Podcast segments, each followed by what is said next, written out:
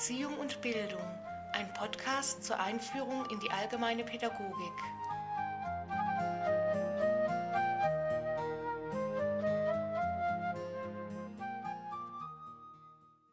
Ja, meine Damen und Herren, vielen Dank, dass Sie so lange im Podcast durchgehalten haben und sich jetzt auch noch die Folge nach der letzten Folge anhören, den sogenannten Nachschlag zu diesem Podcast, in dem ich ein paar Dinge sagen möchte, die das Podcast betreffen, die man vielleicht auch mal zum Nachahmen verwenden kann und ein bisschen Dank aussprechen möchte. Dank natürlich als erstes an Sie, die Zuhörer, ob zu Hause oder im Hörsaal. Dank vor allen Dingen an den technischen Support, den ich bekommen habe vom E-Teaching Service Center der TU Kaiserslautern. Wenn Sie also in diesem Podcast zum Beispiel weniger Versprecher gehört haben, als ich normalerweise mache, dann ist das ein Werk des technischen Supports. Genauso die weitere Betreuung von diesem Podcast, das Einstellen im Online-Bereich, aber auch pädagogische und gestalterische Beratung und nicht zuletzt die Stimmen, die uns geliehen wurden, damit wir die Antworten auf die Fragen in den Podcast von einer anderen Stimme hören als meiner eigenen.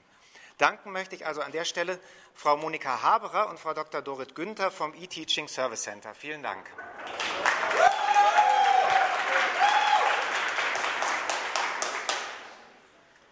Nun noch ein paar Produktionsnotizen zum Podcast. Das Podcast ist eine relativ neue Form an der TU Kaiserslautern. Der erste Durchgang in der allgemeinen Pädagogik fand vor einem Jahr statt, im, im Sommersemester 2007. Wenn man selber mal einen Podcast produzieren möchte, fragt man sich, ist das schwierig oder leicht? Und ich sage natürlich als ermutigender Pädagoge, es ist leicht. Man braucht nicht viel dafür. In diesem Fall haben wir verwendet ein Minidisc-Gerät von einem japanischen Hersteller mit vier Buchstaben, dessen Namen ich nicht nennen werde. Ein Minidisc-Gerät zur Aufnahme. Es würde aber auch ein Diktiergerät mit einem Mikrofon einigermaßen funktionieren. Als Bearbeitungssoftware haben wir eine Software verwendet, deren Namen ich gerne nenne, Audacity. Audacity geschrieben, weil sie als freie Software zur Verfügung ist und für solche Arten von Bearbeitung sehr gut geeignet.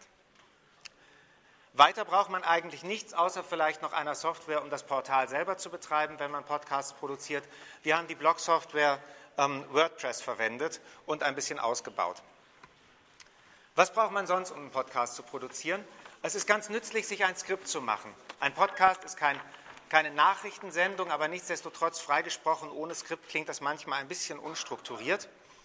Und die Skripten herzustellen hat den zweiten Vorteil, dass sie auch dazu dienen, Lehrveranstaltungen vorzubereiten. Indem ich also ein Skript schreibe für dieses Podcast, muss ich mir Gedanken machen, was ist denn jetzt so wichtig, dass ich es auch noch erwähnen möchte, wenn ich nur fünf Minuten Zeit habe.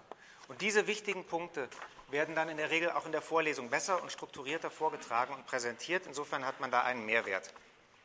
Tücken gibt es natürlich auch bei der Produktion von einem Podcast. Erstens ist die Produktion in einer Vorlesung nicht immer möglich und auch nicht immer gewünscht. Manchmal fehlt die Zeit und manchmal fehlt den Teilnehmenden die Geduld, um sich die Zusammenfassung von etwas, was sie schon kennen, nochmal anzuhören. Und da habe ich auch großes Verständnis. Was gibt es noch? Wenn man einen Podcast produzieren möchte, hätte man ganz gerne einen Spannungsbogen drin. So eine Idee, die es angenehm macht, zuzuhören und auch ein bisschen Erwartung weckt, was denn am Ende, wie sich alles zusammenfügt. Am Ende von diesem Podcast zum Beispiel kommen zwei bemerkenswerte englische Zitate, die mit Bildung zu tun haben. Diesen Spannungsbogen zu finden, ist nicht immer einfach. Schwierig ist es auch manchmal, die Inhalte von einem Podcast mit diesen Fragen abzustimmen, die jetzt in meinem Podcast in der Produktion immer drin waren. Man kann natürlich auf sowas verzichten. Aber man kann auch was daraus lernen, Podcasts zu produzieren. Und diese Lernerfahrung wünsche ich auch allen möglichen Leuten, nicht nur mir. Erstens, es lohnt sich, wenn man dabei einen Mehrwert hat. Wenn die Produktion des Podcasts einem hilft, auch die Lehrveranstaltung, und das ist ganz egal, ob das eine Schulstunde oder eine Universitätsvorlesung ist, wenn einem das Podcast hilft, auch die Lehrveranstaltung besser vorzubereiten, ist es gut. Über die Produktion in Lehrveranstaltungen würde und werde ich nochmal nachdenken. Und ich kann weitergeben, ob Sie es glauben oder nicht, die Herstellung von Podcasts macht ziemlich viel Spaß. Als Ideen für die Zukunft fiele mir natürlich auch eine Menge ein, was ich ganz gerne in näherer Zukunft realisieren würde.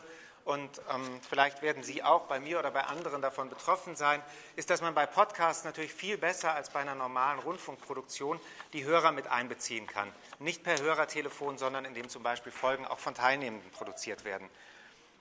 Was ich auch als Idee für die Zukunft aufgegriffen habe, aus gegebenem Anlass. Es gab zwar nicht sehr umfassende Rückmeldungen zu dem Jingle, aber es gab welche und die waren nicht so überwältigend positiv, dass ich glaube, wirklich den musikalischen Zeitgeist getroffen zu haben.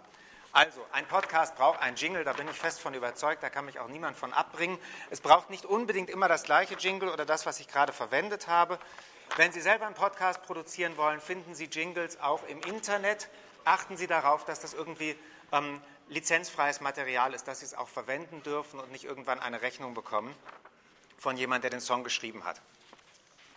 Damit eine kurze Zusammenfassung zum Thema Podcast, wäre ich mit der auch am Ende. Abschließen möchte ich mit zwei Zitaten, die nichts mit Podcast zu tun haben, sondern mit Bildung und auf recht unterschiedliche Weise deutlich machen. Zum einen, was wir im Zusammenhang mit den Schwierigkeiten von materialer und formaler Bildung und der Desorientierung zu tun haben, mit der alle Ihre Schülerinnen und Schüler in den nächsten Jahrzehnten leben werden, die also auf Sie zurückfällt. Und das andere vielleicht ein bisschen hoffnungsfroh stimmen dafür, dass die ganze Geschichte sich aber doch lohnen könnte. Ich will die am Schluss einfach hintereinander vortragen. Das erste stammt von Jamie Cullum, einem äh, jungen Jazzkomponisten und Sänger aus England, den der eine oder die andere schon gehört hat. Das andere stammt von Derek Bock, einem alten äh, Juristen aus Harvard, den Sie vermutlich noch nicht kennen. Cullum schreibt oder singt: After years of expensive education, a car full of books and anticipation, I'm an expert on Shakespeare, and that's a hell of a lot. But the world don't need scholars as much as I thought. Das zweite von Derek Bock, der immer mal wieder genervt war, dass er als Universitätsrektor gesagt bekommt, Universitäten sind so teuer und man müsste doch sparen und so weiter. Und der einfach mal mit dem Gegenvorschlag geantwortet hat, If you think education is expensive, try ignorance. Vielen Dank fürs Zuhören und das war das letzte Podcast von der Vorlesung.